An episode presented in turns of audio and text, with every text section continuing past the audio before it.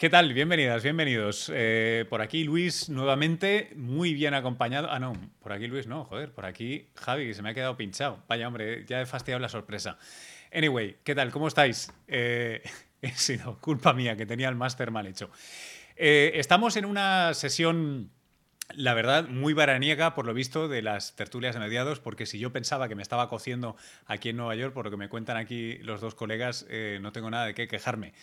En fin, vamos a hablar, eh, como os decía en el post, de la idea es escapar al calor este tremendo que tenemos e irnos hacia las montañas, hacia el ambiente alpino de Ginebra y del CERN y hablar de física. Eh, sé que es un poco remar contracorriente, pero ya lo hemos hecho adrede. Eh, vamos a no hablar exclusivamente de Plutón ni New Horizons por un rato.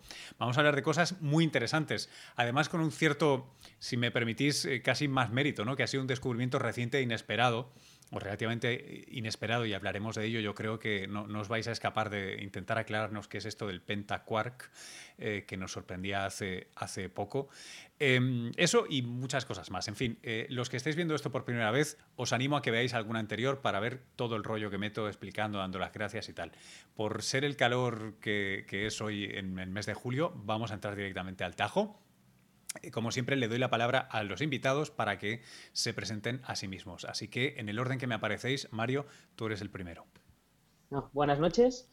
Eh, bueno, yo soy Mario Herrero, Cool en Twitter.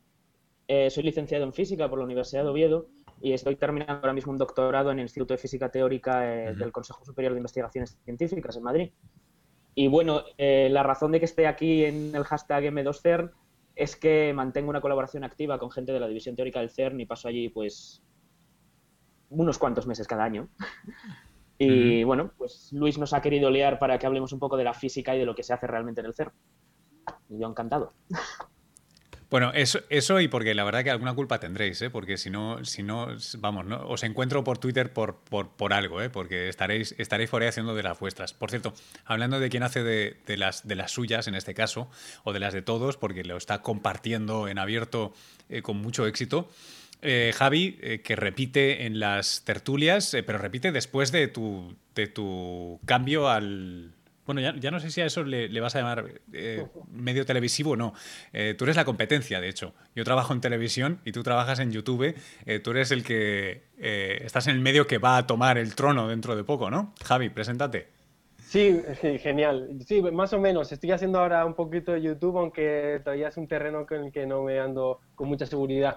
Yo soy ingeniero de teleco, hice luego físicas y me doctoré por la Universidad Complutense de Madrid pero con investigaciones en el CERN. Estuve allí cuatro años de estancia, trabajando en uno de los detectores como físico experimental. Y bueno, luego me doctoré y me fui de postdoc también con el CERN, trabajando para el, el, de partículas en el EHC. Me fui a hacer un postdoc en Río de Janeiro, pero lo dejé por esto de divulgación, porque me gusta mucho, porque me lo paso muy bien. Y no sé si los que conocen el grupo de Big Bang Theory, pues soy uno de los miembros. Y ahora me dedico a eso, a contar un poquito historias de, de física de partículas, que es lo mío, con humor. Así que bueno, si puedo aportar un poquito de humor, aparte de física, será un placer. Hombre, el primer chiste que has contado es el de abandonar un postdoc en Río de Janeiro por cualquier otra cosa. Eh, esto, requiere una explicación en algún momento, pero bueno. Y lo que dijo mi madre cuando dejé esto, sí. Em, vamos a ver, vamos a intentar organizarnos de esta manera caótica que, tendemos a usar aquí en las tertulias. Entonces, tengo eh, eh, el ojo aquí abajo con las preguntas que estáis haciendo eh, los que nos estáis siguiendo con el hashtag almohadilla M2CERN. Em, podemos empezar con eso, pero la verdad, em, vamos a hablar del elefante en la habitación, ¿no? Como se dice aquí. Eh, ¿Alguno de los dos se, atreve a ponernos un poco en contexto y a intentar explicarnos eh, de qué va esto del Pentacuar? Porque me, da la sensación de que ha aparecido en muchos medios y como siempre, no siempre se trata con, mucho cariño ni con el tiempo eh, adecuado, ¿no? bueno, si, os parece bien, puedo intentarlo yo. ¿Qué es el Pentacuar? Bueno, vamos a ver, la teoría que describe cómo se forma la, la teoría que describe la interacción fuerte, que es la interacción que une los quarks dentro de los protones, es una teoría que se formuló en los años 60. Y se formuló, entre otras cosas, bueno, empezó a formularse en los años 60, no estuvo completa en los años 60. Y se formuló, entre otras cosas, para explicar precisamente que los protones eran partículas compuestas. y, se tuvo que, y para ello se introdujeron estos ladrillos básicos que se llaman quarks. De manera que un protón o un neutrón, que son las partículas que se las partículas más importantes compuestas que se conocían por la época, están formados cada uno de tres quarks. Pero la teoría tal cual no prohíbe que haya combinaciones más grandes de quarks. Que se puedan unir cuatro quarks para formar partículas, partículas hechas de cinco quarks, de seis, etc. Entonces, el descubrimiento de una partícula formada por más de tres quarks es un descubrimiento importante en el sentido de que no nos va a decir realmente nada nuevo ni fundamental sobre la naturaleza, pero sí que nos va a dar información sobre si las predicciones que hemos hecho con esta teoría son ciertas o no. Es decir, si las predicciones que podemos hacer más allá de, para lo, de lo que pudo explicar la teoría, de para lo que se inventó, se inventó para explicar la estructura del protón, si estas predicciones que van más allá de aquello para lo que se inventó la teoría coinciden con lo que observamos en la naturaleza. Y por lo tanto son, digamos, eh, encontrar un pentacuar es, digamos, una prueba más de que esta teoría que describe la interacción fuerte, que se llama cromodinámica cuántica, va en el buen camino y que no tiene fallos por ahora. Es un poco la importancia del descubrimiento. Ahora es verdad que... de hecho, hay un científico, no sé quién es, y Feynman, que dijo que si algo no está prohibido, tiene que ocurrir. Y es justo lo que está diciendo Mario. Eh, si no aparece es que va mal la cosa porque todo lo que no está prohibido de alguna forma tiene que producirse. Y no, no aparecer, no, no encontrarlo, sería un susto en cuanto a que no, no se correspondería con la teoría que lo escribe. Hmm. Oye, yo, yo me planteo, eh, ¿por qué está sucediendo esto en 2015? Eh, ¿Por qué no se ha encontrado el pentaquark o el, el tetraquark eh, con anterioridad? ¿Por qué es ahora? Desde el punto de vista no sé si es porque ahora sí tenemos este tipo de experimentos o porque ha habido algún avance, bueno, teórico parece que no, ¿verdad? No, realmente el problema de estas partículas compuestas es que si existen, decaen muy rápido, es decir, son inestables y su tiempo de vida medio es muy corto. Por lo tanto, el problema de detectarlas es primero producirlas y después tener una máquina lo suficiente, con una precisión lo suficientemente fina como para observarlas. Eh, por la primera parte, la de producirlas, en principio yo no soy un experto en interacción fuerte, pero parece ser que se producen a una energía suficientemente alta como para que experimentos de los años 80 o 90 o del principios del siglo XXI no llegasen a las energías suficientes para producirlos en un número suficiente como para observarlos bien. Y luego precisión, bueno, pues evidentemente según avanza la tecnología, la precisión de los aceleradores y de los detectores que tenemos en los aceleradores aumenta y han llegado al límite de que podemos producir suficientes de estas partículas y verlas. De hecho, hay sistemas que de, muchas formas, partículas o conjuntos de partículas, que de alguna forma pueden emular o, tener unas reacciones muy parecidas. Eh, en las colisiones no solo se producen cosas como pentacuar, se producen cosas de mil tipos y poder distinguir entre un tipo y otro pues requiere mucho trabajo. Muchas veces es incluso imposible porque la proporción en que se producen las cosas que buscas es mucho menor de las que otras cosas que ya han aparecido antes. Entonces, la capacidad de filtro, la precisión en la medida son cosas súper importantes a la hora de distinguir entre algo que buscas y algo que ya tienes. Y muchas veces es el límite, no solo la energía de colisión, sino también la capacidad que tienes de resolución y, distinguir entre diferentes tipos de, mm, partículas o sistemas de partículas. de hecho, Oye, eh, ah, dale, dale me gustaría aclarar, hay un post de Francis, no sé si lo habéis leído, muy interesante, que dice que si uno se lee con cuidado el paper del descubrimiento del pentacuar, en realidad no han descubierto un pentacuar en, el sentido de una partícula compuesta por cinco quarks, sino que lo que han descubierto es una partícula compuesta por tres quarks y una partícula compuesta por dos quarks que se han pegado. Una, molécula. Una especie de molécula de una partícula de tres y una partícula de dos, que es parecido al pentacuar, pero no es un pentacuar puro. Em, eh, eso, eso había intentado como eh, entender de lo que había leído, pero, pero no, lo, no lo pillaba. Oye, em, mierda, ahora se me acumulan las preguntas. Voy a intentar ordenarlas. Claro, ahora estabais eh, mencionando las dos cosas, ¿no? Por un lado, tener suficiente músculo, suficiente energía para generar esas partículas y luego encima poderlas ver. Son las, son las dos variables que estamos jugando en esto. Estamos hablando ahora sobre, sobre el, CERN o, hablaremos ahora a partir de los, de los experimentos que han estado detenidos durante dos años después de que ¿no? coparan la imaginación colectiva, yo creo, del planeta con, la, rueda de prensa de Higgs, en, fin, yo, no sé si, y esto sería algo tangencial, pero eh, o sea, en los últimos años está teniendo un nivel mediático eh, ciertos eventos científicos, ¿no? Ahora estábamos con esta fiesta de Plutón, eh, recuerdo el Higgs, en fin, súper intensos. Em, se echó el cierre, se pusieron a trabajar dos años y, vuelve a arrancar. ¿Cuáles de estas funciones se han cumplido con la renovación? ¿Ambas o una de las dos primordialmente? La de generar más músculo y tener mejor capacidad de detección. Pues esto que te conteste Javi mejor, que sabrán más los detalles al haber estado metido en la máquina. Pero Javi, sal de la máquina y contesta. Completen la pregunta. bueno, pues eh, realmente la energía se ha duplicado. estamos hablando de que eh, antes de parar estaban llegando a 8 TEF, ahora están en 13, casi se ha duplicado y se ha llegado a la energía máxima para operar dentro de un modo seguro. O sea que realmente ya no se espera que la energía dé a más. el, el, músculo se ha, se ha conseguido llegar al nivel esperado y en cuanto, la, la otra, el otro parámetro importante es una cosa que se llama luminosidad, que es un número de colisiones, algo así, te voy a decir de una forma muy bruta, pero es algo así para entenderlo, es algo así como número de colisiones efectivas por segundo. Entonces, cuanto más alta es la luminosidad, más capacidad de colisionar tienes y más cosas puedes encontrar. Es un punto de vista estadístico, cuanto más colisiones hagas, eh, está la cuántica detrás. Cuantas más colisiones hagas, más probabilidad tienes de que ocurran cosas interesantes. Y el tercer punto sería la resolución de los detectores. Los detectores eh, se han mejorado. Eh, es uno de los problemas que tienes que al aumentar la luminosidad aumenta también la, velocidad con la que tu electrónica tiene que trabajar. Eh, y también la capacidad, la cantidad de radiación que tienen que resistir los detectores. Es otra cosa que se ha trabajado mucho. Es una fase que se llama upgrade, en la cual los detectores han tenido que renovarse en un gran porcentaje. Eh, tanto en velocidad de lectura como en resistencia frente a radiación.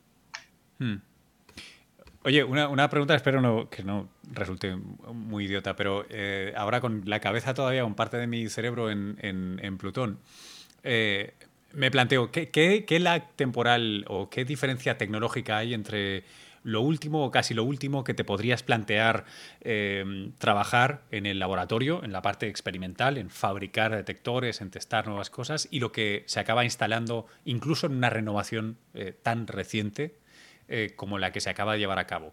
O sea, la pregunta que quiero hacer de alguna manera es, esta, esta, ¿este último grito de la renovación es tecnología de qué año?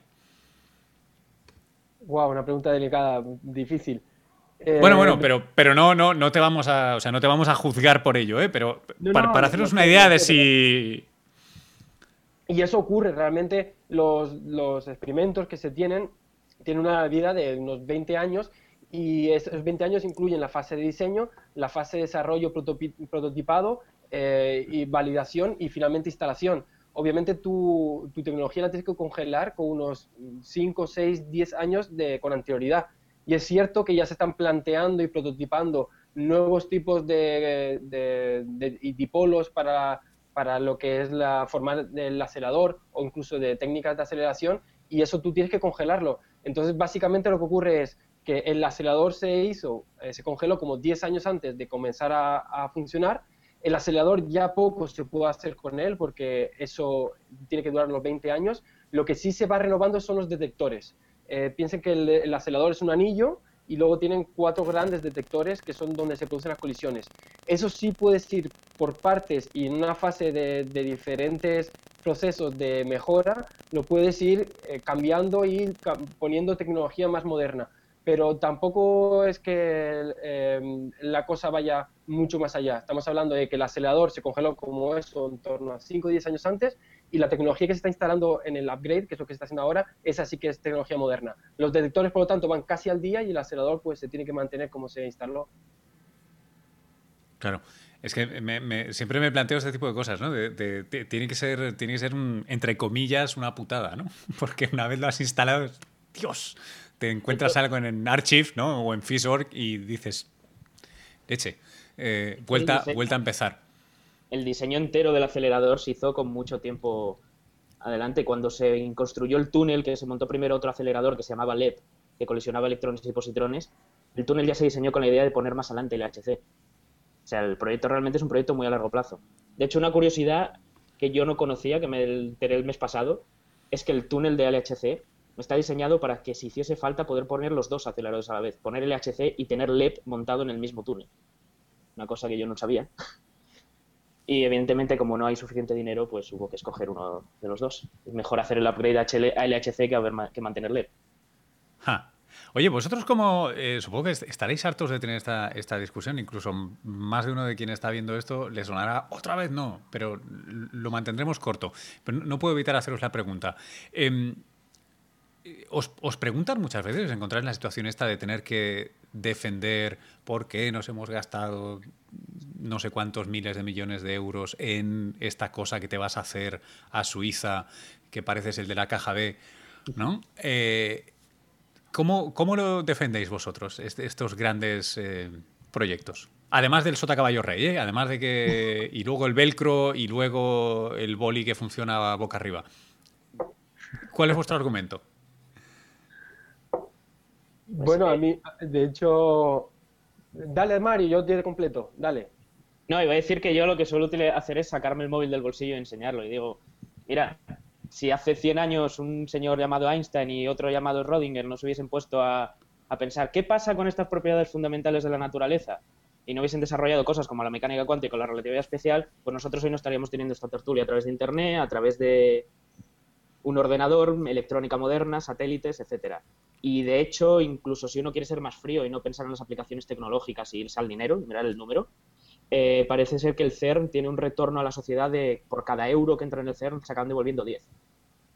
Con lo que, aunque o te olvides completamente la tecnología que sale del CERN, si lo ves como una mm. máquina de hacer dinero, es, una buena razón para esos que, solo miran el, bolsillo. Claro. Hostia, de 1 a 10, esto es, esto es gordo, ¿eh? 1 a 10, 1 a 9, no me acuerdo exactamente. A ese orden, vaya. Es muy ah. rentable, pero es que además los países que invierten en CERN tienen retorno industrial proporcional a, la renta que pagan. Entonces, si España contribuye un 7% en cuanto a cuota de presupuesto del CERN, un 7% de los contratos industriales eh, de la industria española se aplicarán al CERN. Entonces, si se necesita un, proyecto para mejorar un detector y quieren cierta electrónica, pues el 7% de esa electrónica se la van a pedir a, a España. O sea que realmente no es un gasto, es una inversión. Y más allá están las aplicaciones, como, como bien han dicho, la física de partículas es útil para los laboratorios. Por ejemplo, el PET es un sistema para, eh, es una tomografía por emisión de positrones para hacer escáneres de cerebro o de diferentes partes del cuerpo, o están haciendo terapias para curar cáncer con antiprotones. Son cosas aplicadas que realmente salen de técnicas como las que se van aplicando para acelerar partículas. O sea, ya no solo es rentable, es útil y hace cosas como las 3W que se crearon en el CERN. En las 3W, el protocolo de la World Wide Web, fue creado en, 1990 por ahí por Tim Berners-Lee, eh, un trabajador del CERN. Como una aplicación para físicos, pero que al final trasciende el ámbito científico y llega a la sociedad. Y por este tipo de cosas son las por las que merece la pena invertir. Hmm. Oye, ¿qué otros grandes temas eh, están abiertos para este capítulo que, empiece ahora en, el CERN? Ahora que ya se, se, ha calentado la máquina y se pone a trabajar de nuevo, eh, teníamos el hito del bosón de Higgs, eh, parece que eh, parcialmente se marcó, ¿no? Ya, se pasó, se tendrá que confirmar, se tendrá que seguir investigando, pero qué grandes cosas, y recordad que le, estáis hablando ahora a alguien que ejerce de periodista, ¿eh? O sea, sedme lo más amarillos que, podáis con esto. ¿Qué, Podemos hacer apuestas, ¿no? Podemos hacer apuestas, ahí está, venga. Vamos a hacer una porra. Vamos a poner chapas encima de la mesa. ¿Te doy la respuesta optimista o la pesimista? Ah, no, la optimista, siempre, por favor. a ver, hay un gran problema, que es que. Bueno, en la Joder, no me digas que, no me digas que la optimista la empiezas por ahí un gran problema. Los físicos de partículas no dejan, dejamos de hablar de cosas como supersimetría, eh, modelo, eh, partículas exóticas compuestas de otras, incluso hay gente que piensa en teoría de cuerdas, etcétera. Eh, vale, está muy bien. Y yo si tuviese que hacer una apuesta, esta porra que estamos hablando ahora, yo diría que vamos a encontrar supersimetría. Yo es lo que yo diría personalmente. Pero evidentemente es mi opinión y es una apuesta, de, entre comillas, de fe. Porque el problema que tenemos ahora con el HC es que no existe ninguna razón física seria para pensar que vayamos a encontrar física nueva en él. Es el gran problema que hay ahora. Eh, cuando se construyó, cuando se construyó, antes de que se encontrase el bosón de Higgs, había un teorema matemático que se llama teorema de no pérdida, no los theorem, que decía que a las energías que funcionan en el HC, o se encontraba el bosón de Higgs o se encontraba otra cosa. Porque si no, la teoría que teníamos para describir la interacción electrodébil rompía. Entonces, donde rompía tenía que haber algo, sí o sí. El problema es que una vez hemos encontrado el Higgs y hemos completado el modelo estándar, el modelo estándar es funcional hasta una energía que está muy por encima de aquella a la que alcanzará el HC, el siguiente acelerador que construyan, e incluso otro mucho más grande. Entonces, en principio, no hay ninguna razón para esperar física nueva más allá que razones, en cierto modo, de, cómo puede pensar cada físico que es, el que es la naturaleza o no. Pero no hay mm. ningún teorema, digamos, sobre la mesa que diga se va a encontrar algo sí o sí. Entonces, bueno, todos tenemos esperanzas, la supersimetría es lo más probable, pero no sé, hmm. en los próximos dos, tres años tendremos una respuesta. A, mí me. Bueno, una cosa que ha dicho Mario súper interesante, y es algo que se discutía antes de que apareciera el bosón de Higgs y que a mucha gente que no es del mundo le cuesta entender. Eh, yo he visto entrevistas a muchos grandes científicos que estaban deseando que no apareciera el bosón de Higgs. Y es que muchas veces no encontrar algo es encontrar mucho. Y muchas veces la situación de que te encuentras vacío de algo es precisamente la que te más te refuerza a buscar algo nuevo. En ese sentido, yo sé que para la prensa amarillista decirle no encontró nada es un gran fracaso, pero la física no funciona así. La física funciona a través de búsquedas en, diferentes campos, en diferentes formas, y no encontrar algo también es, es, interesante. Por ejemplo, no encontrar la supersimetría, eh, de alguna forma descartarla, también sería un paso importante, puesto que la supersimetría es una condición necesaria para muchas teorías. Y eso haría que todas esas teorías tuvieran que renovarse y buscar algo nuevo. Eh, pero de todas formas, si estamos con la porra, a mí me gustaría que apareciera materia oscura. Eh, me resultaría súper divertido. y si es materia oscura supersimétrica, pues mira, eh, Mario y yo contentos. Vamos de la mano y ya está. Oye, una, una pregunta. Y, si no hay ninguna razón razonable para, para, encontrar nueva física, ¿dónde está ese límite? Porque antes me lo has insinuado, pero no me has dicho dónde estaría ese límite. El límite, pues ronda. Eh, o ese umbral, perdón. déjame decirlo en números humanos.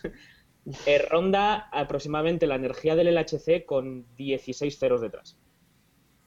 Ok. 16 órdenes de eh, magnitud. Entonces, ¿qué estamos haciendo, chicos? Es muchísimo. ¿Dónde está ese límite? Sabemos que el modelo estándar, el modelo estándar funciona hasta esa energía, salvo por dos pequeñísimos detalles que es que los neutrinos tienen masa y en el modelo estándar no la tienen, pero eso se soluciona con un cambio mínimo y algunas medidas experimentales menores como una cosa que se llama momento anómalo del muón, que no cuadra muy bien con los experimentos, pero son cositas muy menores. Realmente no hay un problema como había hasta ahora, que era el problema del, del mecanismo de Higgs. No lo hay. Bueno, entonces ya uno como dije antes, es un poco cuestión de fe. Yo, por ejemplo, no me creo que entre la energía del HC y la energía que he mencionado, que son 16 ceros, no haya nada. Mm. Yo no me creo que no haya física ahí en medio, pero ya es una razón, es eso, es una creencia. No hay ningún, no hay matemáticas que, lo sostengan detrás, no hay un teorema que diga sí o sí aparece algo. Mm. es lo que ocurre. ¿Y, quién, ¿y quiénes, quiénes son los que tienen las propuestas más osadas para poder hacer experimentos que nos den respuestas en un rango, no sé si exactamente el que tú mencionas o al menos eh, cercano, decididamente más alto del que estamos ahora. ¿Qué propuestas hay? Porque el chiringuito está recién renovado. ¿Qué, podemos hacer? Eh, siempre está la posibilidad de aumentar el tamaño del anillo. Está, está eh, proyectado un acelerador mayor lineal de 40 kilómetros y se está pensando mm. en otro mayor en Ginebra de 100 kilómetros. Pero esto es lo de siempre, aumentar la energía a a, estos niveles eh, exploras nuevas regiones, como, como está diciendo Mario, te permite visualizar nueva fenomenología y estudios de nuevos tipos de eh, fenómenos físicos, pero por otro lado, a esto, pues, eh, el rango es tan grande que queda por barrer, lo que queda por estudiar es un aspecto tan grande que, que realmente es muy difícil ir más allá. Muchas veces la respuesta a estas preguntas puede estar en otros campos, no solo acelerando partículas estudian esto que estamos diciendo Mario y yo, eh, hay otros experimentos de física de astropartículas, física de neutrinos, que no requieren acelerador de partículas porque los neutrinos los producen el Sol y muchos sistemas eh, cósmicos, o ya te digo, las astropartículas también, y son diferentes vías para llegar a, a un mismo punto. Por lo tanto, muchas veces acelerar partículas no es la única vía y muchas veces no tiene por qué ser la inmediata. Entonces, muchas veces la respuesta puede venir perfectamente por alguno de otros de los campos que hay que trabajan en física de altas energías. Hmm. De hecho, ahora está habiendo un empujón muy fuerte internacional y de hecho los propios físicos teóricos se están moviendo mucho hacia este campo eh, de fomentar los experimentos cosmológicos, como el satélite Planck que hemos tenido hace cuatro días midiendo el fondo cósmico en microondas, el Bicep 2 que al final resultó que tenía un problema en cómo habían hecho las lo, habían analizado los datos, Bicep 3 que estará no sé cuándo empieza a funcionar, pero dentro de poco, satélites de detección de ondas gravitacionales, etcétera, que están pensando en mirar a la cosmología, porque mirando cómo ha evolucionado el universo, somos capaces de obtener información de momentos en los que el universo estaba tan caliente que la energía a la que chocaban en las partículas en ese momento era comparable a esta energía que yo mencionaba antes tan alta. Entonces, de ahí se puede sacar información indirecta. Y se están haciendo muchísimas propuestas de experimentos cosmológicos por, esa razón. Porque donde la física de partículas, digamos, está llegando a un tope y además requiere una inversión brutal, solo podemos tener un gran acelerador ahora mismo en el planeta. Sería complicado tener más de uno por la inversión que requiere y el esfuerzo que requiere. Los satélites son eh, algo más baratos. Sí, es, triste que lo tengas que poner en esos términos, ¿eh? por eso, Mario, porque a fin de cuentas el dinero que ha costado eh, depende de qué sección del periódico cubras, ¿sabes? Porque si estás, si estás en ciencia entiendo que sí que es, que es eh, abrumadora ¿no? la cifra, pero te vas unas páginas más adelante y, no pestañas. Pero hay que ser realista y saber la inversión que tenemos en ciencia y lo que se puede hacer con ellas. Sí, sí, completamente. Oye, entonces sería, sería lícito, eh, voy a seguir poniéndome el sombrero este así un poco amarillo, eh, sería lícito decir que estamos a las puertas de un, no exactamente un cambio de paradigma, pero sí de, generación, ¿no? Al menos, la idea de que toda esta gente que ha estado durante décadas eh, mejorando, invirtiendo, trabajando en, aceleradores, bueno, estamos llegando un poco al límite de, la tecnología, al límite razonable de la tecnología, ¿no? y hay que, hay que inventar nuevas cosas. Antes cuando mencionabas, eh, creo que eras tú, Mario, que, estabas diciendo, ¿no? ¿Cómo lo justifico? ¿no? Lo justifico pues con Einstein, con Schrödinger. Eh, estaba pensando ya, pero ninguno de ellos dos eh, se gastaba miles de millones de euros o el equivalente en marcos o en lo que fuera en grandes experimentos, ¿no? Era, era una época que de hecho era casi post-experimental, ¿no? O sea, el 19 había sido muy experimental de una manera un poco arcaica y esta gente viene en el, en el, en el interim antes de toda la física propiamente del siglo XX, ¿no? O sea, no, sé si es lícito caracterizarlos así, pero siempre me han parecido figuras un poco puente, ¿no? Que están entre, entre estos dos siglos, como los que ponen el terreno para que luego surjan los grandes experimentalistas de este siglo. Bueno, podría dar... siglo pasado, perdón. Podría dar otro ejemplo en el que se invierte mucho dinero, aunque no, es políticamente correcto, que es el proyecto Manhattan. Ah, no, sí, pero es, políticamente correctísimo. sí, sí, sí, sí, es, eh, es, es, cierto, es cierto. A mí personalmente me parece que es un buen momento para que la física teórica, Mario, irrumpa con fuerza con una teoría ahora mismo que, rompa la situación, porque ahora mismo en física experimental estamos súper ciegos, en el sentido de que se sigue trabajando, se sigue buscando, pero yo siento, de verdad siento que estamos en un punto en el que falta algo y que falta una auténtica revolución científica, porque hay muchas cosas que no encajan, todas tienden más o menos hacia la misma dirección, pero los esfuerzos en física, en física experimental son súper costosos y realmente en muchos casos se están dando palos de ciego. O sea, se están buscando hmm. muchas cosas que con resultados negativos, eh, las, las, detecciones de partículas son muy costosas, llevan mucho tiempo y en muchos casos lo que falta es un verdadero, una auténtica revolución que, guíe el experimento para que, para que sea algo que, realmente se pueda detectar.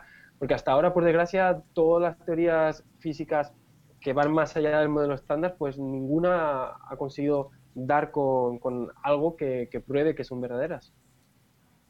Sí, sí, estoy completamente de acuerdo. Nos falta una nueva revolución en física teórica. No sé. yo, lo, intento, fuertemente, pero no, por ahora no soy capaz. A ver, Mario, dinos, ¿qué, necesitas? Pon, por una página de estas de donaciones, coño. ¿Y te, qué es lo que necesitas? Es verdad que nos hace falta una gran revolución en física teórica. Quizás llegue, no lo sabe, no lo tengo claro. Es, si es verdad que las grandes revoluciones en física teórica que ha habido en los últimos 30 años han estado enfocadas a la famosa teoría de cuerdas, que predice los fenómenos que predice los predice precisamente a esta escala de energía que yo comentaba antes, con lo que realmente no ha sido útil para la física que se puede hacer experimentalmente hoy día. Que haya una revolución de la física experimental hoy día, o sea, de la física teórica que puede tener contacto con el experimento hoy día, yo creo que sí que de verdad depende de lo que nos diga el HC en los próximos dos o tres años. Si el HC tiene una sola señal de algo, va a haber un boom. Y yo es lo que espero que haya. Va a haber un boom porque la gente se va a poner a intentar acomodar esa señal y cuando la gente tiene resultados parciales, experimentales, intenta acomodarlos en una teoría es cuando se dan los grandes avances, cuando se empieza a ver las cosas que no encajan, la gente se rompe el coco y... Es súper frustrante, Luis, porque el problema es que todo está saliendo demasiado bien y ese es el problema. Cuando se encuentra el Higgs y no se ve ninguna anomalía, se ve que todo funciona perfectamente. Cuando empiezas a explorar diferentes rangos de energía y ves que, que nada pasa, que todo concuerda, que las cosas que tú predices son exactamente eh, las que salen en la realidad, te genera mucha frustración porque a la vez sabes que no está bien, tú sabes que tu teoría no está bien, pero sin embargo lo clava todo. Entonces, como, ¿qué, qué está pasando aquí? ¿Cómo puede estar algo, algo que está mal, que sabes que está mal, que funcione tan bien y no dé ningún indicio? Lo, lo que esperan los teóricos es realmente algo que funcione claramente mal, a un desastre. y, en ese sentido el pentaquark tampoco lo consigue porque va en el camino que marcamos. Que aparezca algo que de, repente digas tú, ¿esto qué carajo es?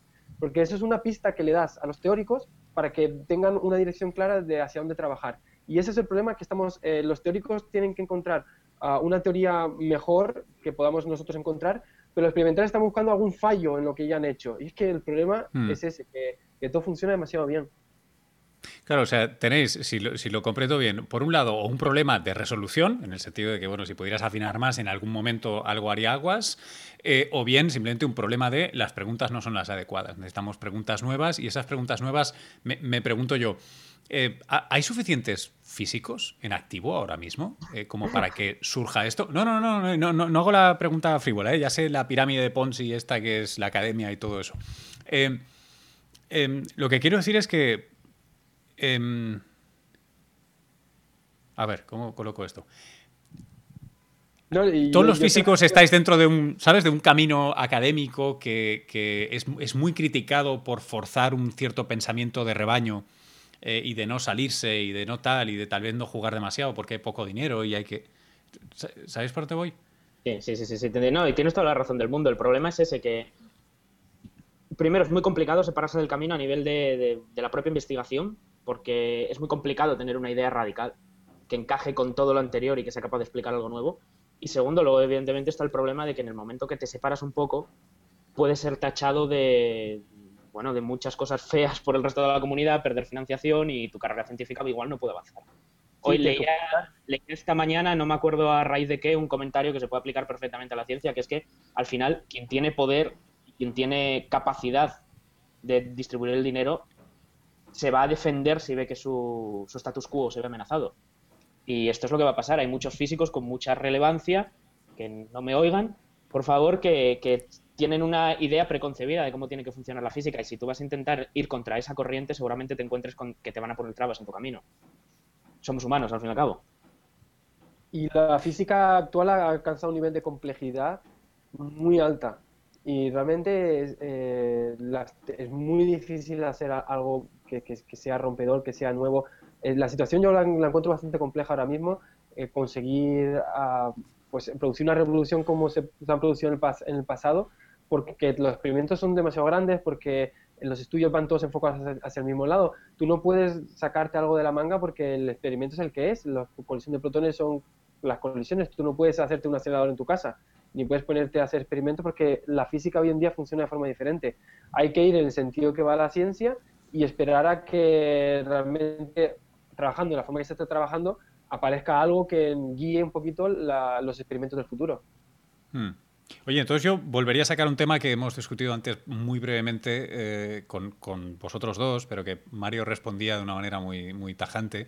Em, que es parte entonces de, de, todo de esta trampa en la que nos hemos metido de algún modo es que eh, de un lado rápidamente sabéis qué me tenéis que decir para que me calle, ¿no? Que si hay un retorno de 9 o 10 euros por euro invertido tal cual, pero esa precisamente es la trampa, ¿no? O sea, en el momento en que yo te exijo que me des una respuesta que satisfaga las leyes del mercado y, y del, supuesto interés de la mayoría de la población, eh, perdemos eh, una visión que no necesariamente considero más romántica, ¿no? sino tal vez un, poco más eh, libre, que es la de, no, mire usted, yo estoy haciendo física.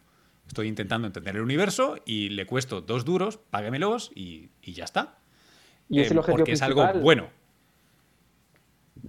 O sea, yo creo que ningún físico te dirá que hace física porque le interesa el dinero, el no sé qué, y quiero ver si la humanidad avanza en el futuro. No, no, no, pero si yo lo entrevisto, te aseguro que me lo va a decir. Y te lo digo porque he hecho unas cuantas entrevistas eh, en mi vida.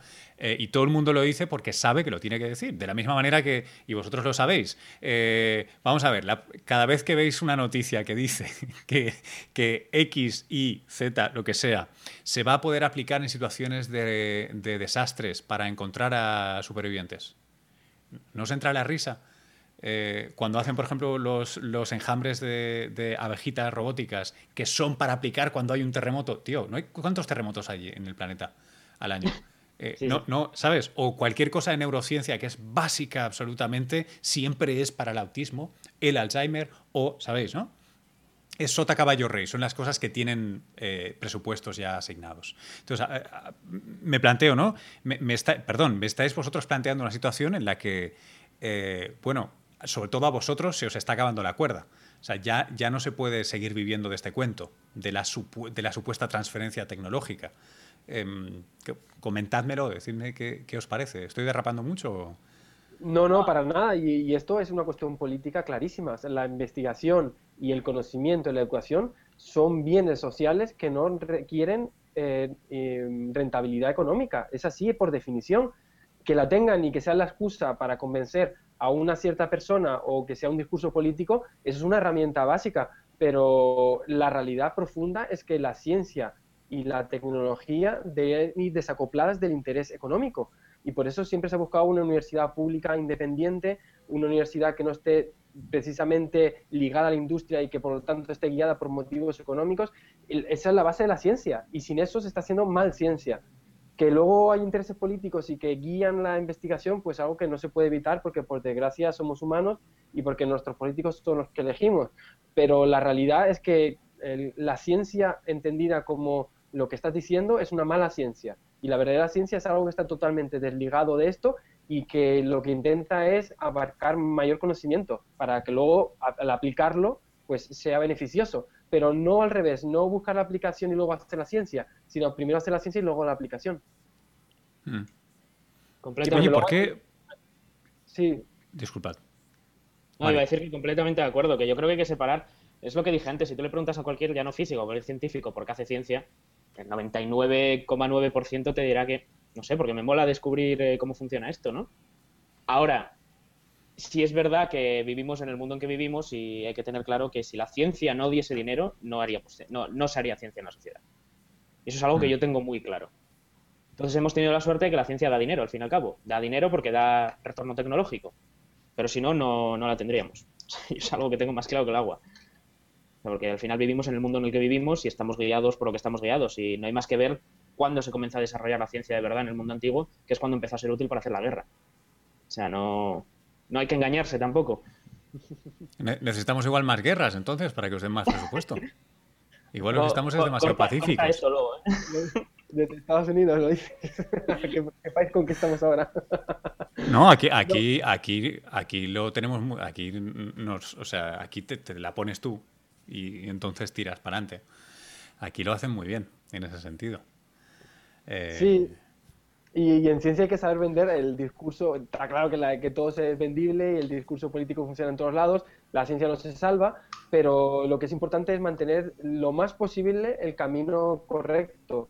El camino correcto es intentar eh, buscar eh, el conocimiento desde el punto mm. de vista que sea más interesante por el conocimiento mismo y no por la aplicación. Esa es la ciencia básica. Luego hay una ciencia aplicada que, que sigue sus caminos de la forma de una forma diferente y que sea con mayor interés o beneficio para la sociedad. Pero la ciencia eh, básica, eh, su objetivo es entender mejor en cómo funciona el universo, cómo funciona cada una de las materias que trabaja y esto debería ser eh, independiente de, lo otro, de la aplicación. Claro, a mí, ¿sabes, lo, que, lo que me causa un poco de tristeza, tío? Es que me da la sensación de que en, en todo esto hay una cosa que se ha perdido, eh, que es la idea de que eh, tú puedes hacer algo porque es bueno. De verdad, ¿eh? que tu motivación sea que algo sea bueno. Em, es, el típico discurso que tenemos, antes decíais, ¿no? Tenemos los políticos que tenemos y tal. Tío, si yo te dijera que conozco a alguien que es concejal de, me lo estoy inventando, ¿eh? de donde sea, y que lo hace por un espíritu de servicio público, te entra la risa, vamos, que no te puedo detener, no, no acabamos la tertulia. Em, este es un concepto que existió en un tiempo y que perdimos. Y ahora la única gente que, retiene esto de la vocación, de la vocación de servicio, eh, es religiosa y los que no somos religiosos, o perdón, yo voy a hablar de mí, ¿no? Eh, yo que no soy religioso, parece que tenemos prohibido, nos da cierto pudor esta idea de vocación del bien público. Entonces, a veces me da la sensación de que los que estáis en ciencia sois víctima de eso, ¿no? De que os miramos, obviamente no, lleváis la sotana, eh, con lo cual lo que hacéis, por algo tiene que ser, y si no me das algo, entonces no, ¿sabes? ¿Os suena algo de esto? Sí, sí, sí, es verdad. De hecho, yo le he oído mucha gente, tanto políticos como incluso amigos míos, de izquierdas, de derechas, de todos los palos, esta típica idea de... Pero es que la ciencia se invierte dinero en ella y el 90% de las investigaciones no producen nada, no, o son negativas o fracasan. Y yo creo que, el, verdadero problema es que como sociedad no entendemos lo que es la ciencia. Decir, los que nos dedicamos a ella o los que estáis paralelamente, digamos, trabajáis eh, periodismo científico y conocéis cómo trabaja la ciencia en, tangencialmente, sí que empezamos a vislumbrar un poco qué es el método científico y qué es la ciencia y cómo funciona y por qué. Pero como sociedad yo creo que no está comprendido. Y no hay más que, escuchar eso. Yo se lo he oído a políticos, incluso a, un amigo mío, como dije antes, el argumento de no es que las investigaciones científicas la mayoría fracasan. En, ciencia no existe el fracaso. Tú validas una hipótesis o no la validas, pero no es un fracaso. Hmm. Entonces, hmm. eh, yo, creo que lo que nos falta es eh, educación. Y es un problema porque uno de los mayores problemas de la ciencia es que, requiere mucho tiempo y por lo tanto no se ven los resultados directamente a corto plazo. La mayor parte de las políticas son cortoplacistas, eh, quieren resultados inmediatos y la ciencia es que no funciona así. Requiere, igual que la educación, planes y financiación de forma prolongada para que pueda haber sus resultados. Y eso, eso causa muchos problemas porque realmente muchas veces es contrario a los intereses políticos, el hecho de que tú gastes una parte de dinero y no, no recuperes nada de forma inmediata y que los resultados sean tan a largo plazo. Y eso molesta mucho porque el pensamiento político español eh, va de cuatro años en cuatro años y eso es muy negativo para la ciencia. En ciencia hay cosas de 20, 30, 40 años vista yo, ahí te diría que es el de todas partes, ¿eh? no, no, no, tienes por qué marcar directamente a España, porque aquí, por ejemplo, hay siempre hay una especie de espejismo, de efecto óptico, de ilusión óptica, ¿no? En el que. Em, em, lo digo porque como llevo un tiempo aquí, todo el mundo me dice, no, pero es que en Estados Unidos lo hacéis distinto. No, en Estados Unidos se hace distinto. Lo que pasa es que en Estados Unidos esto es parte del complejo industrial. Entonces, obviamente se va a invertir en ciencia, por supuesto pero para tener retornos. O sea, desde la crisis de 2007-2008 aquí han habido unos recortes eh, draconianos, una, cosa tremenda. en, todos lados cuecen habas, ¿no? Eh, en, ese, en ese sentido. Em, en Estados Unidos pararon el supercolisionador. Iban a hacer un colisionador de 40 kilómetros y lo pararon. De hecho, estaba medio construido. sí, sí, está, y lo han tirado, lo han tirado. Y además, y esto sí que fue. No, no me gusta ser partidista, pero esto sí que fue republicano total, ¿eh? Esto fue. bueno, hay algunas perlas el discurso es francamente vergonzoso, el discurso de... de yo es que he visto un trozo de un discurso de un senador republicano abogando por el cierre del SSC y era verdaderamente vergonzoso. Eh, eh, mira, hostia, voy a responder sinceramente, espero que no me saquen fuera de contexto. Em, tío, ¿sabes qué pasa? Pero, no, en serio, son políticos. Em, y, yo, yo, no sé si estaba menos metido, estaba, estuve un poco metido en política en España, em, pero aquí como que he estado más, o al menos más al loro y tal, son políticos. Y eh, realmente hay una diferencia enorme entre lo que dicen y, lo que hacen, o, lo que piensan y lo que dicen y lo que luego hacen. Em, y es una pena que esté polarizado así el discurso, pero realmente es, un tema de polarización. O sea, no, hay, no hay tanta gente tan ignorante. Lo que, lo que es una vergüenza es que sea eso donde llega el discurso, ¿no? O sea, donde llega la, bronca. Eh, que no sea entre, no, yo quiero 500 millones, no, hay que invertir mil millones. Podría ser esa la discusión, ¿no? Eh, no, es entre 0 y 100. Eh, pero a mí me hace pensar mucho, Luis, que cuando, cuando realmente te das cuenta que falla en todos los, en todos los países, igual no es, mm. no es un problema de los políticos, igual es un problema de los científicos. Y por eso yo en parte que me he metido en divulgación de la ciencia y se está mm. haciendo tan, tan bien en la divulgación de la ciencia, en España se hacen cosas muy buenas, tú haces un, trabajo estupendo, quizás el problema es que tenemos que mm, conseguir mejorar la comunicación de la ciencia para que realmente trascienda el, papel que tiene ahora reducido dentro de la sociedad y se convierta en algo más grande. O sea, quizás el problema mm. no es precisamente de los políticos, quizás es nuestro problema que hasta ahora, que ahora están haciendo cosas estupendas, programas de televisión, mm. eh, radio, libros, que hasta ahora no hemos conseguido el científico salir de su cápsula y llegar a la población y demostrar lo importante que es. Y ojalá el político futuro eh, salve este problema gracias a que los científicos nos hemos puesto las pilas porque siempre quejarse de los políticos, esto es una cosa muy española además, está bien, pero siempre hay que tener el pensamiento puesto en cómo mejorar. Y muchas veces puede venir de nosotros mismos. Eh, no esperar que el político cambie, sino hacerlo nosotros cambiar a través de mejorar, por ejemplo, nuestra comunicación. Sí, sí, yo, yo cuando te decía que, ellos son políticos simplemente es que em, aquí, por ejemplo, sucede una cosa em, que creo que es muy ilustrativo, muy interesante y llega a España sin ningún problema, ¿no? Y es que sabéis que aquí cada vez más, más, más, más, más hay, hay más hispanos o latinos, ¿no? Como parte de la población y con derecho a voto, ciudadanos y tal. Bueno, pues si tú analizas las últimas tres, cuatro décadas, te das cuenta de cómo cambia el discurso de los políticos. De derecha y de izquierda. O de derecha y mucha derecha, como es aquí, que son aquí es distinto. Eh, pero, pero va cambiando y simplemente va cambiando porque son lo que se llama stakeholders, ¿no? O sea, la gente que tiene eh, un voto, que tiene un peso. Entonces, eh, y ese ha sido un discurso, yo creo que lo hemos discutido mil veces. Eh, seguro que contigo, Javi, en, algún momento, y, vamos, hemos estado dando la tabarra en la Asociación de Periodismo de Comunicación Científica y tal. una de las cosas que es esenciales es que los científicos o los amantes de la ciencia, los que les gusta la ciencia, de la misma manera que la minoría que representa a, en este país, ¿no? A veces es Em, eh, cierta minoría racial con estudio no sé qué, con origen no sé cuánto y sexualidad tal, se agrupa para presentarse como un grupo y hacer, eh, perdón, válgame la redundancia, y presentar, ¿no? luchar por sus intereses de una manera agrupada, el, esencial problema con los científicos, bueno, eh, los esenciales dos problemas yo creo, si me permitís, y ahora voy a, espero no resultar insultante, así que insultadme de, vuelta, son dos. Uno, que se asume con cierta comodidad esta cosa de, ciencias o letras. O sea, de que no te puedes leer una buena novela ni puedes saber expresarte con fluidez por el hecho de que te salgan bien las mates. No digo que tenga que ser obligatorio, solo digo que no tiene por qué ser excluyente. No, no, es, no son opuestos. Y segundo, eh, ¿sabes esta expresión de como, hacer un... Ah, eh, herding cats, ¿conocéis la expresión? Eh, como hacer un rebaño de gatos.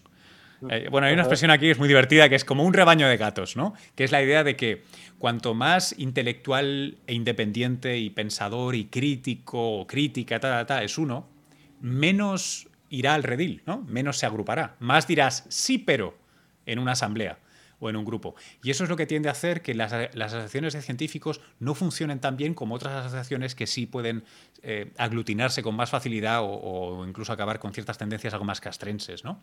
Eh, Esas son dos cosas tremendas que no sé cómo se solucionan. ¿Vosotros las habéis experimentado y qué, cómo las solucionaríais? Sí, yo las he experimentado, además recientemente he tenido esta discusión en el trabajo yo sigo sin comprender cómo con la cantidad de empleados que tiene el Consejo Superior de Investigaciones Científicas, el CSIC, en España, no se haga... lo que vas a decir, ¿eh? Luego no me digas que lo. ¿eh? No, se haga presión contra los recortes y los abusos que está habiendo contra la institución. Es decir, ahora mismo desde el gobierno, creo que este año ha subido un poco porque hay elecciones, pero se venía imponiendo una tasa de, de restitución de un 10%. Por cada plaza que se abandonaba por una jubilación, por ejemplo, solo se reponía una de cada 10 y eso mm, de manera efectiva lo que está haciendo es matar la institución y matar los grupos de investigación. Luego ha habido abusos continuados como dinero que ha venido de fondos europeos, quedárselos el fondo de la institución para cubrir otros parches por orden de arriba. Y yo no sigo sin entender cómo los empleados del CSIC no hemos hecho algo, no nos hemos asociado y etcétera. Y el problema es que siempre pasa un poco lo que dice, siempre hay el que no, pero es que no me gusta cómo lo vais a hacer, pero es que si ahora hacemos y, es la gran problemática que tenemos en ciencia, que no hay, no hay un sindicato, entre comillas. Eh, por mi parte, bueno, lo de ciencia y letras es algo que me parece súper importante, interesante. Nosotros en The Big Bang Theory lo trabajamos muchísimo. Cada vez que actuamos en un colegio, al director del centro le pedimos que aglutine no solo de ciencia, sino de letras. Y es una cosa que siempre llevamos en el discurso, lo importante que es eh, que, que, se vea como conocimiento, tanto uno como otro, y la importancia que es saber tanto de las dos cosas. Es súper importante. Y con respecto a lo otro que dices, el segundo punto de las sesiones científicos, pues realmente es, es cierto hasta, hasta, hasta cierto punto, pero luego es verdad que, bueno, por ejemplo, en España funciona bastante bien Naucas y bastante bien ha conseguido eh, que los, por lo menos la comunidad científica de divulgación eh, funcione hacia un objetivo común. Yo vengo ahora de, ver Orbita Laika, que es, otro ejemplo de, cómo, bueno, pues se van haciendo cosas, se va trabajando y aunque muchas veces ocurre todo esto que dices, yo creo que se, se están cambiando las cosas. Yo creo que en los últimos años se ve una tendencia diferente. Y en ese sentido soy bastante optimista por las dos cosas que has comentado. Igual es que soy demasiado optimista, no sé. No, no, o sea, es, es, es una enfermedad necesaria ¿eh? para, para, sobrevivir y sobre todo para aportar algo, yo creo. Eh, es, es, una buena enfermedad, tío, que tener, la de, la de pasarse optimista. Yo a veces me gusta decir que, que es un exceso de, es un absceso de socratismo, ¿no?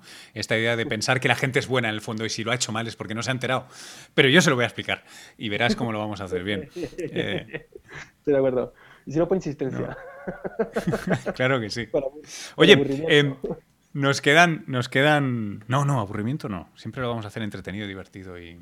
No, digo, digo. Pero, pero no demasiado. Hasta que. sí, sí.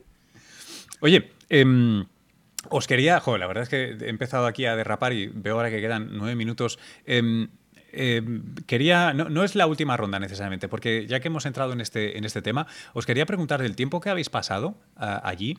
Eh, una de las cosas por las que, o me suena al menos, que, es, eh, que es eh, popularmente conocido, voy a ponerlo así, o, no sé si tan popular, el CERN, es porque eh, es, un lugar bastante gamberro, ¿no? Eh, tiene su festival de cine, eh, tiene, tiene muchos cortos, tiene muchas actividades de, todo, de baile, de tal. O sea, es, un lugar donde hay mucho gamberrismo en el mejor sentido del término, ¿no? De divulgación de guerrilla, de, tal. ¿Cómo ha sido vuestra experiencia con, esto? ¿Y qué mm, os habéis llevado algo de repente que luego traéis cuando volvéis a España o a donde sea que visitéis? Sí, la verdad es que el CERN es ese aspecto es un lugar muy, muy social. O sea, primero tiene el efecto de que es el campus principal, el sitio principal del CERN, deben trabajar del orden de unas 10.000 personas todos los días. Entonces hay mucha gente. Luego tiene el efecto de que, pese a que normalmente se piense otra cosa, los científicos en general es gente muy social, porque tienes que colaborar, tienes que trabajar con otra gente, es gente que es muy social. Entonces, con esa cantidad de gente y gente que es social, hay clubes de todos tipos, como has dicho, hay un, hay un cineclub que precisamente además lo está metido mi, o sea, lo organiza mi ex compañero de piso. hay un cineclub, hay un club de para ir a bici al eh, para ir en bici al CERN que hacen equipos y a ver quién hace más kilómetros de bici en menos tiempo al mes. Hay deportes, hay salidas de esquí, hay todo tipo de actividades que más bien has dicho de danza además. Y luego, fuera de las actividades, es un lugar muy agradable. Por ejemplo, suele tener una cosa que a mí me parece muy curiosa, que es que a partir de las cinco y media de la tarde, que la gente sale de trabajar, en el restaurante principal del CERN se genera un efecto de que todo el mundo llega, toma eh, pide cervezas, empieza a tomar algo, se genera un ambiente de bar muy, muy peculiar que es curioso de ver en una, en una institución científica, al fin y al cabo. Mm. Entonces yo, yo sí que siento que sí he ganado. De hecho, me ha costado volver a España ahora, eh, después de estar tres meses seguidos allí. También hay un efecto de esto de civismo, de que sales de un país europeo y vuelves a ciertos detalles que no te gustan de España, pero, pero sí, sí, yo creo, yo creo que, que yo he crecido, por lo menos como persona, en muchos aspectos, eh, gracias a ese ambiente. Yo estuve, yo estuve cinco años allí y realmente fueron de los mejores años de mi vida. Y una de las razones es porque realmente se encuentra mucha gente de diferentes partes del mundo y te conviertes en familia de tus compañeros, porque en, concreto sirve como una especie de unión de culturas y te encuentras muy solo, la ciudad es muy hostil, o sea, realmente eh, se, se, forma tu vida allí. Y en concreto eh, me resulta especialmente interesante este lugar porque es muy horizontal. Es muy difícil que vayas a, comer a Ernest Young y te sientes al lado del, director o cualquier, o yo qué sé, Siemens. Es, en ese sentido, normalmente las empresas suelen ser muy piramidales. El CERN es súper horizontal y es muy normal que te sientes a comer al lado de un premio Nobel que te encuentres en una conversación con el, científico más importante del campo. Y eso hace que haya una interacción directa a todos los niveles, desde el primero hasta el último, y, es una especie de, sociedad diferente, es una, una especie de micro ciudad muy diferente al resto de ciudades y que está basado en principios muy diferentes.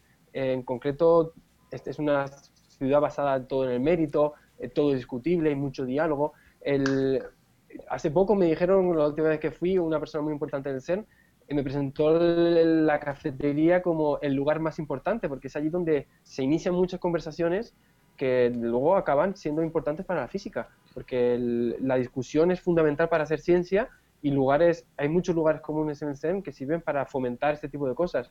Y que sea tan, tan democrático, tan horizontal, hace que puedas encontrarte situaciones de conversación con, pues como digo, muy interesantes todos los días.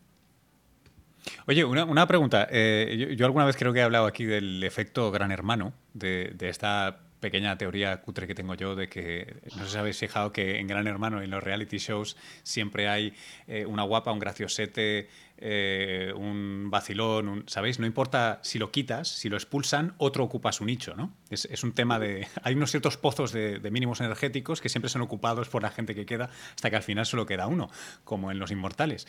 Bueno, em, yo, a veces me pregunto, porque yo, yo vivo en el campus de la Rockefeller en, Nueva York, que es, eh, que es un mini... Es mini, ¿eh? no son 10.000 personas, son, menos gente, pero vamos, vivo también en un ambiente muy raro, ¿no? Eh, jardines, eh, tenemos cerveza gratis tres días a la semana, gente de todo el mundo, tal cual. Y este rollo... Em, a veces me, planteo si es, un tema de que cuando eliminas, ¿no? O sea, cuando reconcentras a todos los nerds em, en, en, un recinto cerrado, tienes el efecto gran hermano. Entonces todo el mundo vuelve a ser igual de social, igual de tal, ¿no? Es cuando has eliminado esta mezcla que teníamos en el, instituto, ¿no? Donde saldría el que iría al CERN, el que sería atleta profesional, el que sería empresario, el que tal. Recuperas gran parte de los nichos, ¿no? Y entonces esa, esa cosa eh, apolínea maravillosa que estáis describiendo, eh, ¿no? Parece una especie de Edén en el que, bueno, os, os, han dejado tranquilos y entonces os habéis relajado, ¿no? Y entonces voy a hacer teatro, voy a hacer o sea, todo lo que va contra el cliché del científico. Eh, lo digo un poco de cachondeo, pero ¿hay, alguna, ¿es parcialmente cierto? Yo no, la verdad es que no, sabría, no sabría cómo contestar. Si es verdad que te puedo decir que mi experiencia... Habré dicho una chorrada de la hostia para que me digas esto. Pero sí te puedo decir que sí es verdad que en mi experiencia, yo, la gente de mi campo, es decir, yo, por ejemplo, en los gustos que tengo y los hobbies que tengo dentro de mi campo, soy el atípico porque la gente que hace física teórica es muy curioso, es muy aficionada al, trekking, hiking, esquí, a deportes de riesgo. Es una cosa muy curiosa que yo nunca entenderé dónde está la relación. Pero es este tipo de gente y no sé, no, no es el nerd típico, pese a, que, pese a que se estén dedicando a hacer física teórica. Es muy curioso. Hmm. Yo sí soy el nerd típico. ¿Por, pues, ¿qué, haces, tío? No, no, bueno, a mí me, gusta la misterio. videojuegos, etcétera. Yo soy el nerd típico. Bueno, bueno, pero yo no, yo no trabajo en el CERN, tío, y check, check, check, de momento. Puede ser un periodista nerd, tío.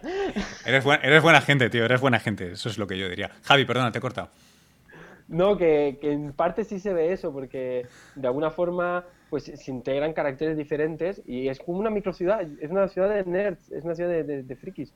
Y es, interesante pues cómo, cómo, todo se relaciona y lo de los clubs es, es así, al final se, juntan clubs, personas de diferentes perfiles, pero te encuentras toda la gama de personalidades, te la encuentras en, porque al final, y esto es estadística, de hecho hace poco le, me contaron que había un estudio que demostraba eh, matemáticamente que los científicos no eran raros, con un conjunto de parámetros eh, establecían que, que, el promedio de los científicos, la curva que describe el, el carácter de los científicos, coincidía con, de alguna forma con otras profesiones.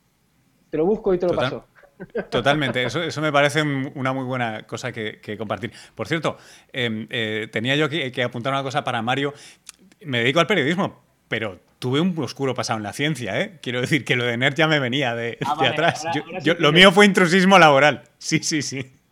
Yo me metí en esto del periodismo, pero bueno, así que no me quieren en ningún lado ahora mismo. Aquí porque no acabé el PhD y allí porque no me formé como periodista. Así que vivo en limbo completamente.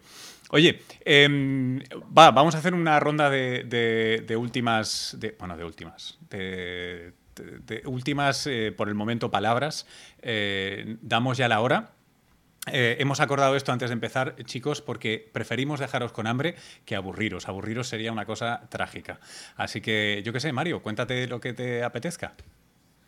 Eh, bueno, yo por ya que había gente en, Twitter diciendo que había habido poca física, yo simplemente eso quiero resumir. Habíamos empezado hablando del CERN y, y por resumir que yo soy, yo me he dado cuenta que he hablado, yo soy muy pesimista hablando de estas cosas, pero porque yo no trabajo activamente, digamos, en física de partículas, yo trabajo en gravedad. Entonces yo sé física de partículas porque por formación me toca y porque al fin y al cabo está interconectado de cierta manera, pero yo trabajo en gravedad, pero yo creo que, que en ciencia hay que ser optimista y que pese a que digamos, bueno, necesitamos, incluso en el peor de los casos, te necesitamos una energía a la que no vamos a poder llegar con los aceleradores actuales, nunca se sabe cómo avanza la tecnología. Hemos subido un buen, puñado de ceros desde los 50 hasta ahora. La tecnología ha aumentado impresionantemente. El primer acelerador tenía este tamaño. El de ahora no me llegan los brazos.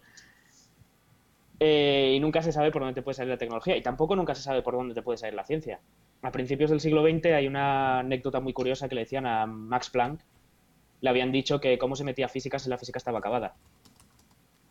Bueno, nunca sabe uno por dónde te puede salir la ciencia y pese a que yo he sido muy pesimista hablando, yo soy muy pesimista por naturaleza, en ciencia hay que intentar ser optimista como es Javi y, bueno, igual dentro de dos años, tres, podemos volver a sentarnos en una tertulia y hablar del bosón de X que se ha descubierto en el LHC.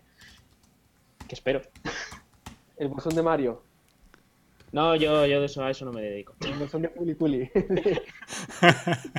bueno, realmente la ciencia nos ha demostrado que este es el camino. Llevamos 2.000 años de, ciencia todos y, siempre ha demostrado que de alguna forma u otra es la, la, forma óptima de hacerla.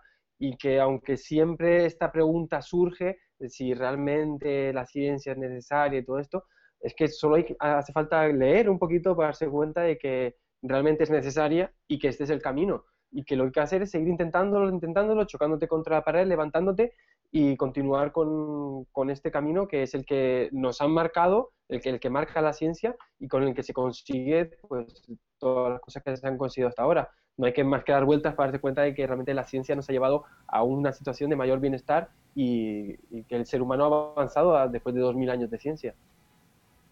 Hay un comentario que me gustaría hacer para la gente que que, que, está empezando en ciencia, que se quiere dedicar, que es que a veces sí es verdad que se habla de la, de la torre de cristal, ¿no? De que los científicos estamos en...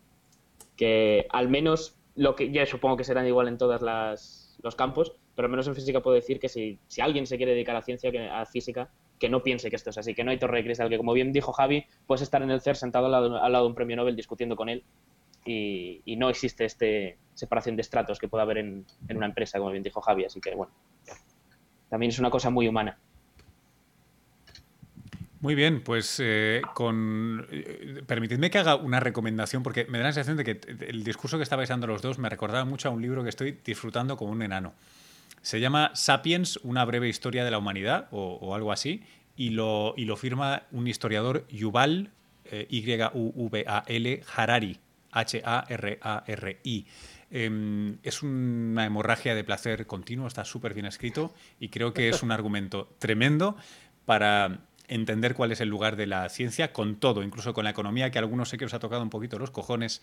Veía aquí por Twitter que habláramos de ello es, culpa mía, ya lo sabéis, ellos no tenían culpa de nada. Yo me voy por las ramas como siempre, pero bueno, es, es, el, la parte, por lo menos original, que tiene este formato, por dónde coño saldrá Luis hoy, porque seguro que no se ha preparado el tema. anyway, eh, chicas, chicos, Naucas, eh, YouTube, todo Dios que ayuda a hacer esto, muchísimas gracias, en especial a Mario y a Javi por participar. Eh, ya incorporamos a uno nuevo a la tribu. Mario ya lo, ponemos en cartera, así que esperamos que repita en algún momento. Javi, siempre un placer que, te mezcles con, nosotros. Envíanos el, enlace este que has prometido que nos ibas a enviar. Prometido. este paper molón, que lo vamos a repartir. Eh, echamos el cierre aquí. Recordad, esto se convierte en un podcast en aproximadamente media hora, una hora para los que no podáis o no queráis esto del vídeo. Hasta luego.